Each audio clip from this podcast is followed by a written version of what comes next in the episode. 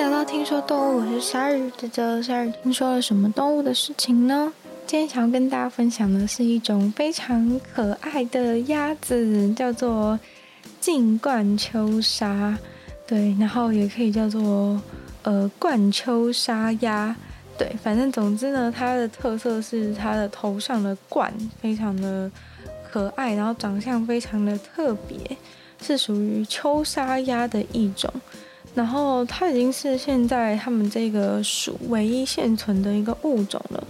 那它的属名啊，是呃，我稍微念一下，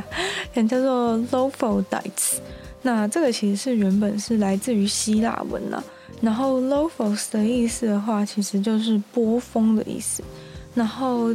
后面的 Dutes 其实是潜水员的意思。啊，鸭子当然会潜水嘛，所以被叫做 Dutes 潜水员是很正常的。那前面这个波峰呢，其实就是指它们的头，它们的外形非常的醒目，非常的引人注目。不管是它们的雄性和雌性啊，头上虽然说是长得不太一样，但是它们头上的这个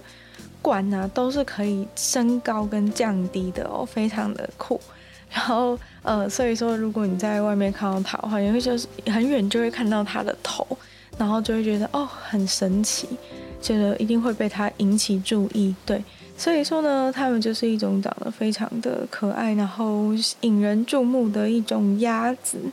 那雄性的繁殖羽毛呢，是它头上是会有一个漂亮的颜色跟图案，是有一块有一大块白色的，然后它的头是黑色，所以是会黑色的头上有个非常大的白斑，那是非常的非常的明显。然后，嗯、这个黑白相间的其实就是。蛮会让人看不清楚它头的形状，就有点类似马来貘的那种效果，对。然后，嗯、如果是雌性的话，它头就是比较是那种鸟的那种冠状羽毛的感觉，对。那也是，其实也是蛮漂亮的。然后，嗯、呃，他们是这个近冠秋鲨呢，他们的嘴巴是那种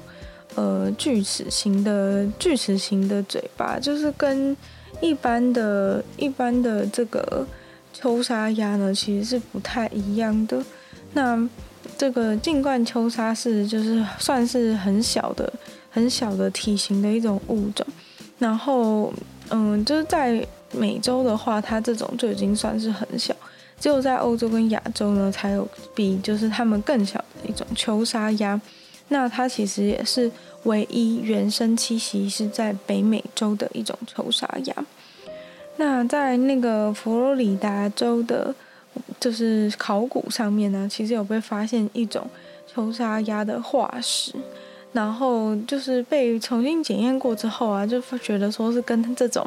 定冠秋沙它们是有非常密切的相关，所以说就是这个可能那个化石可能跟现在住在北美洲的这个。静冠秋鲨，它们是有密切关系，但是就是还不确定说它们的这个种族之间的亲缘树是大概是怎么样的联系。那虽然在名称上呢会说哦，这个也是秋沙鸭，那个也是秋沙鸭，但是呢，这样刚刚有提到说这个 Lophodictes 的这个属啊，只剩下只剩下我们的静冠秋沙这一种。那其实就代表说，嗯、呃，其他的其他的秋沙鸭的属属名其实是 Mergus，然后所以说它们其实是不同的属，只是说呢，在泛称上面还是都会称为是秋沙鸭这样子。那其他的秋沙鸭就是不是跟我们这个同一属的，比较典型的一般的秋沙鸭的话，其实通常头会比较头会比较小一点，就是没有像我们的这个近冠秋沙头的面积。是那么大，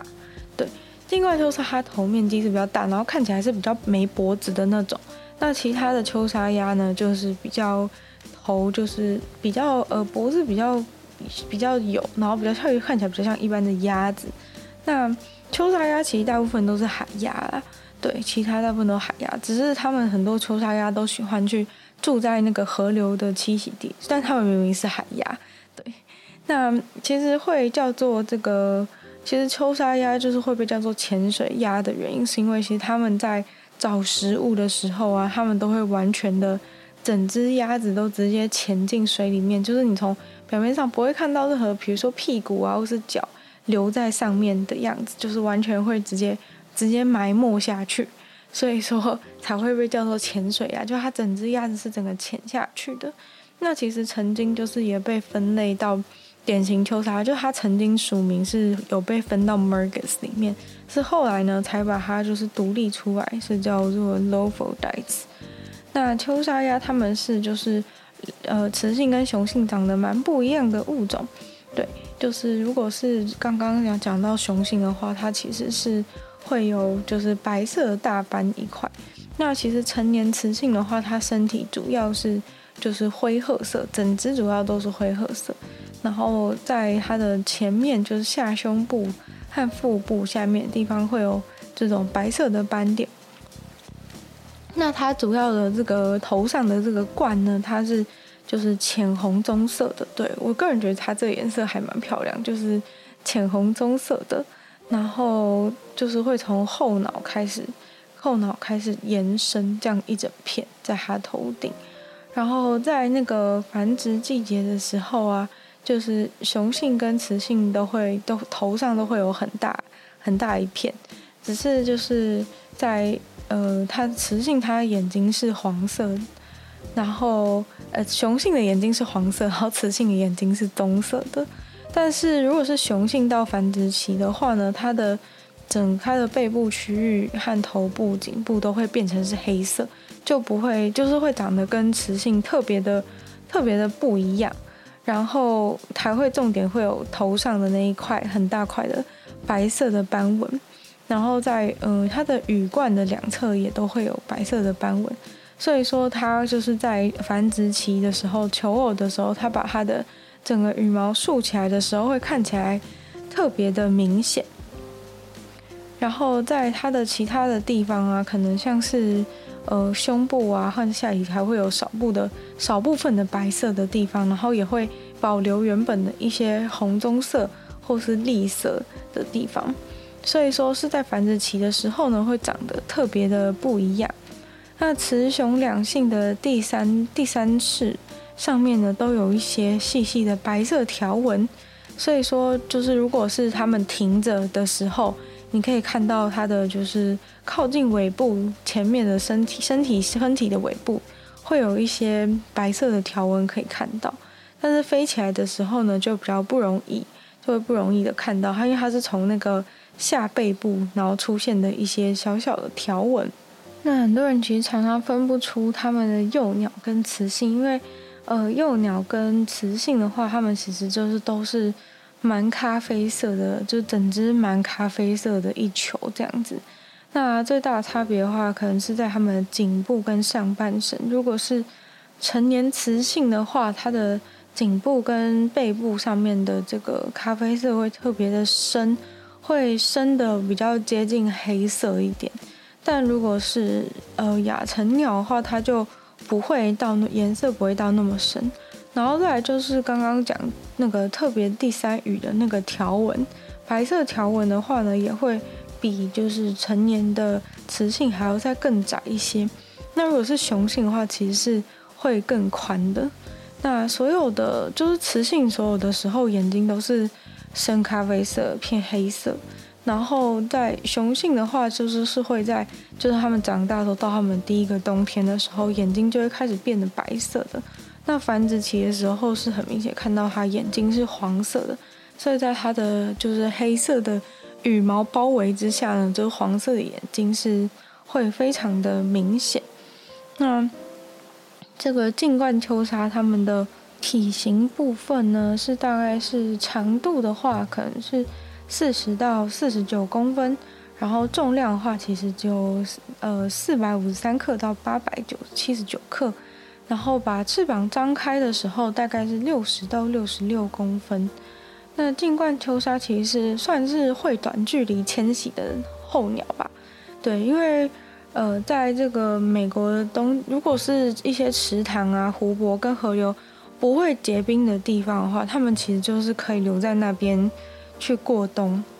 然后呃，全年都可以留着的地方呢，像是美国东部从。呃，加拿大南部的边境，沿着大西洋，然后到密西西比三角洲的那个墨西哥湾的沿岸这边的话，如果是就是都不太会结冰的地方的话，他们就可以继续留着。但如果就是会结冰的话，他们就只好就是往比较南边的地方去迁移，然后等到夏天的时候可能才会再回来，所以算是会小范围的迁徙。但如果不用迁徙的话呢，就也不会迁徙。然后，嗯、从那个从密苏里州到加拿大南部，还有从新斯科舍省到北达科他州东部的这些地方呢，就是会繁殖。那就是在，就是其实迁徙的条件就是说必要，就是说有必要的话才会迁徙，并不是就是一定会迁徙。然后迁徙的距离其实也是偏短，对，就是顶多就是到墨西哥的北部这样子。就是如果要迁徙的话，那其实随着地球暖化的话，其实就是越来越不会结冰，他们就越来越少有迁徙的状况。所以在北美洲的各个地方呢，其实都可以去。找到就是近冠秋沙，它们就是居住。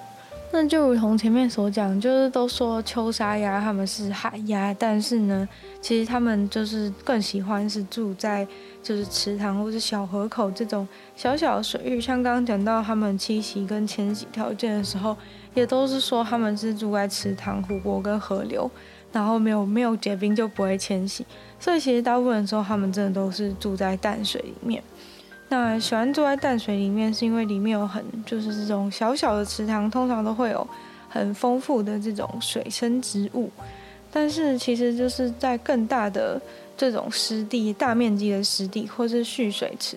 之类的地方，其实他们也会也会去居住。只是说如果可以选择的话，他们可能会比较偏向先去选择这种小型的水域的这种地方来生活。那就是他们感觉是比较喜欢淡水，但是就是身为一种海鸭，他们还是会出现在咸水的水体上面。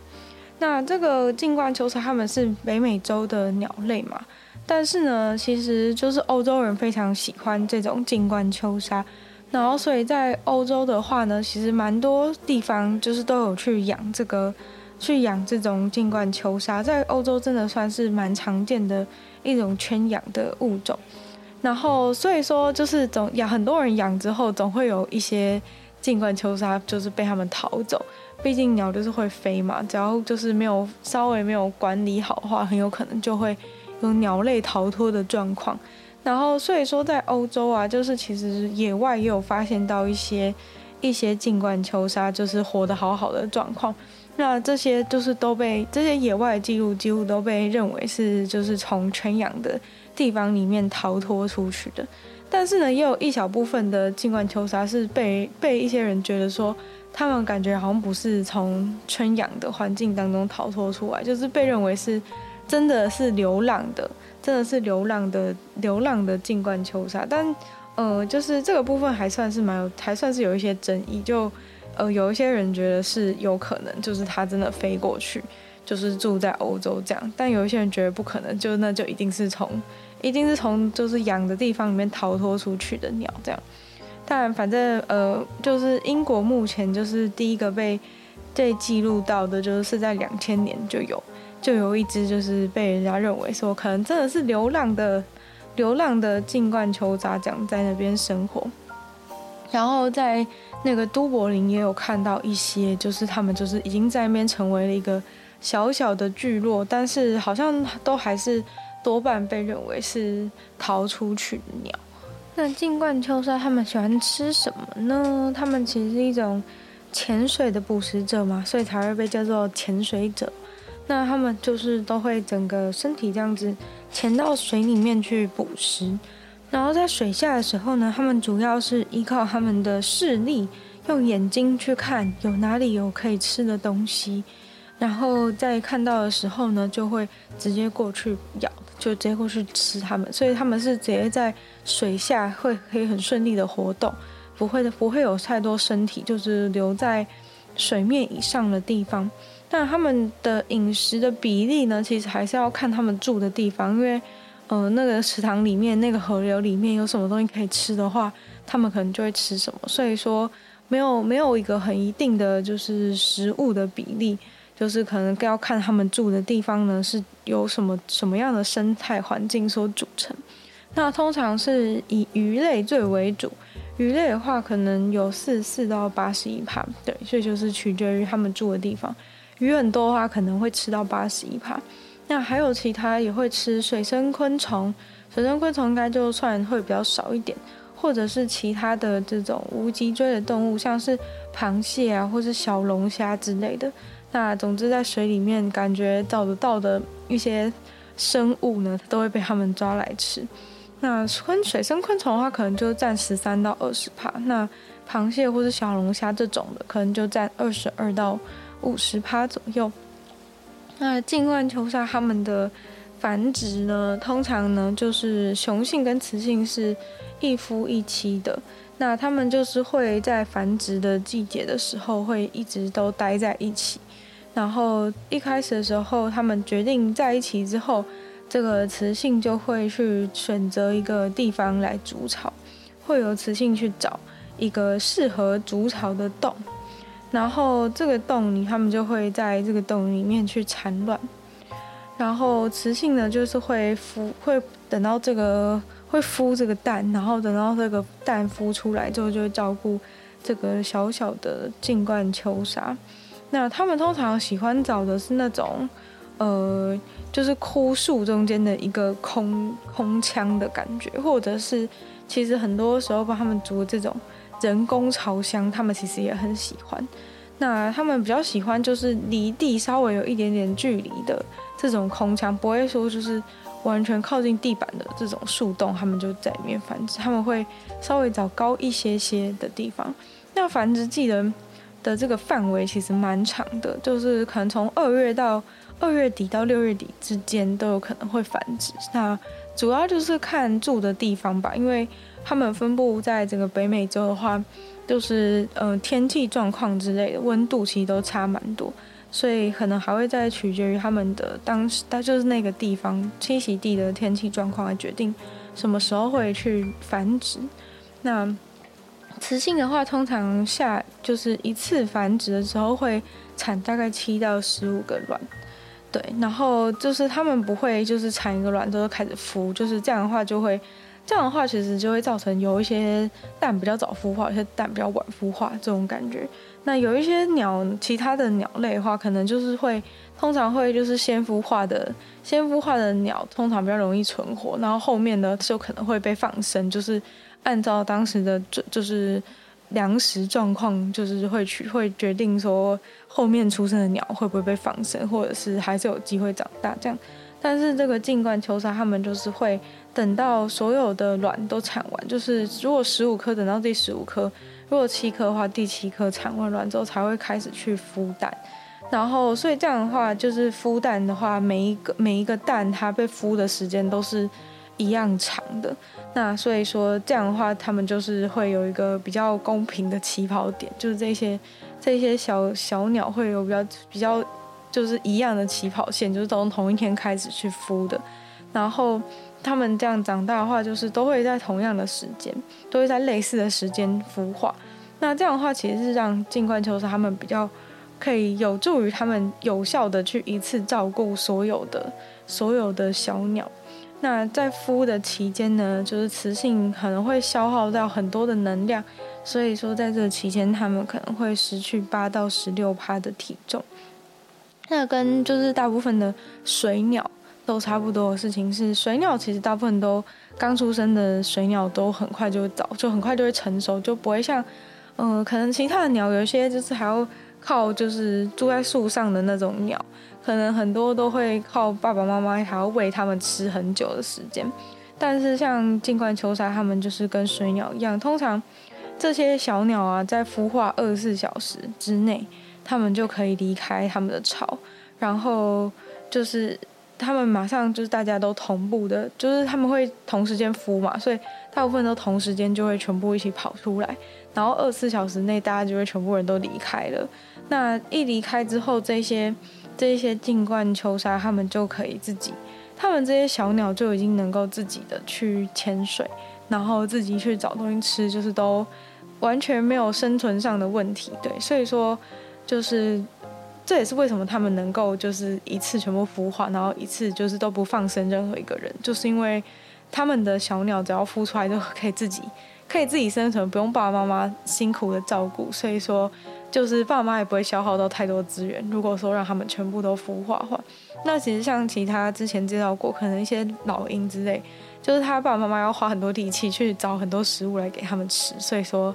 呃，这样的话，他们可能就会在食物不充足的情况下，就会去放生掉一些，就是他们没有资源、足资源不足够养的一些小鸟。所以说，像这种早熟的好处呢，就是不会有这种状况。反正大家孵出来之后呢，大家就自己自己可以去自生自灭。对，虽然说他们就是跟鸭，就大家不是会看到很多网络上那种鸭子影片，就是都会有很多很多小鸭子跟在。跟在母鸭子的后面，那其实就是因为他们虽然马上可以自己知道怎么找东西吃，但是他们还是会在前期的时候，还是都会先先跟在自己的妈妈身边。就是他们有能力，但是他们还跟在妈妈身边，就是比较可以呃保护，就是有互相保护的功能。然后还有就是在雌性身边的话，他们有时候会需要取暖，就是晚上睡觉的时候可能会需要取暖。对，所以说虽然可以自己吃东西，但是还是想要待在妈妈的身边，会比较顺利的长大这样子。那之前的话，可能一些就是金环秋沙有一阵子的数量大量减少，主要是跟就是他们住的地方的森林被大量的砍伐这样，因为他们是那种他们是那种会住在树洞里面的鸟。所以说，如果没有足够大的树木，就是通常是树要长到一定的大小才会有那种树洞给他们住嘛。如果树都是刚刚生成，就是那种新的树、细细的树干的话，通常上面不会有足够大的树洞。然后，所以说就是一定要是那种完整的、成熟的森林，才会有这些成熟的树木给他们住。所以说，如果你把森林大量砍掉之后，其实这些近冠秋沙他们就会找不到，找不到就是可以适合他们筑巢然后繁殖的地方，那它们的数量就会大量的减少。那就算你马上种了新的树的话，这些树它还是长得太瘦，就是还是没有它的家，那就一样是没有用。所以说近年来的话，通常就是要有比较适当的。砍树管理，然后就是可能你不能把全部一次就是都全部砍掉，还要留一些部分的给部分的树给他们住，然后再去种新的，这样子的话才可以确保他们的栖息地不会被不会被都被人类掠夺走了这样子。那在管理就是这些空洞，就是在在这个树里面会在树洞筑巢的这些鸟类的时候呢，就是。就第一个优先考虑的就是这些成熟树木的种类，因为有一些树木啊，它们的这种空腔会很多，就有些树木它这种比较容易形成树洞。那如果是这种的话，就是可能种的数量不多，但是每一棵上面都有树洞，那这样就会效率比较高，就是可以可以留下比较少的树，但就可以有足够的地方给他们住。然后呃，还有一种方法保护他们就是。如果真的没有树，他们就是会人类就是会去给他们做那种人造的巢箱，因为其实基本上他们就是喜欢住在一个洞里面。然后，呃，如果人类就是给他们住这种树洞的话，他们其实都不会很排斥，因为他们感觉好像差不多，他们好像感觉跟跟树洞差不多这样。所以说，就是你弄一些人造的巢箱的话，他们都是会愿意住的。那就是只是说你就是要去放，要不然他们就就一样没有地方住。要记得去，要记得给他们地方，要记得放那些，可能就把这个巢箱挂在一些比较年轻的树上面的话，他们就会觉得说哦，这里有树洞，然后就就住进去了。那就是另外呢，关于食物的方面，刚刚是住居住的方面，在食物方面比较容易遇到问题的，就是因为他们吃的东西，就是说水里面有什么东西，他们就吃什么嘛，所以说。如果鱼多，他们就吃鱼啊；昆虫多，他们也吃昆虫；虾子跟螃蟹比较多，他们就吃这些东西。但是，就是说，如果这个水里面呢，就是受到一些污染的话，那水里面其实就就是动物如果死掉的话，他们就会没东西吃。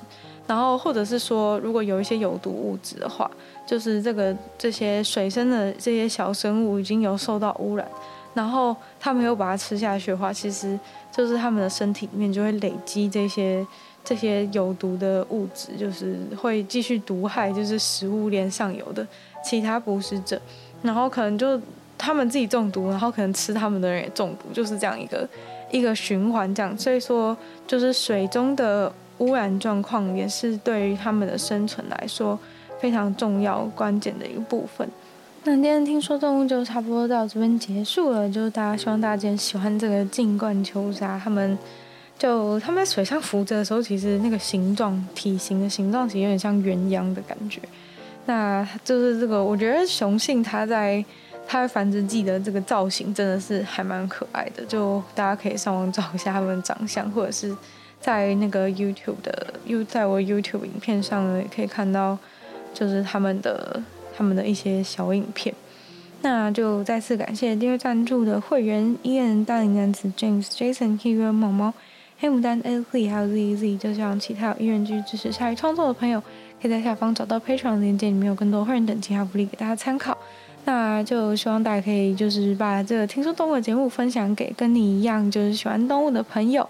或者是呢，有时间在或 Podcast 帮我留个星星，写下评论的话，也对听说动物的节目成长很有帮助。那当然就也非常欢迎大家去收听我的另外两个 Podcast，其中一个是女友的纯粹不理性批判，里面有时间更长的主题性内容；另外的话是鲨鱼会在每周二、四用十分钟的时间跟大家分享一些国际新闻新资讯。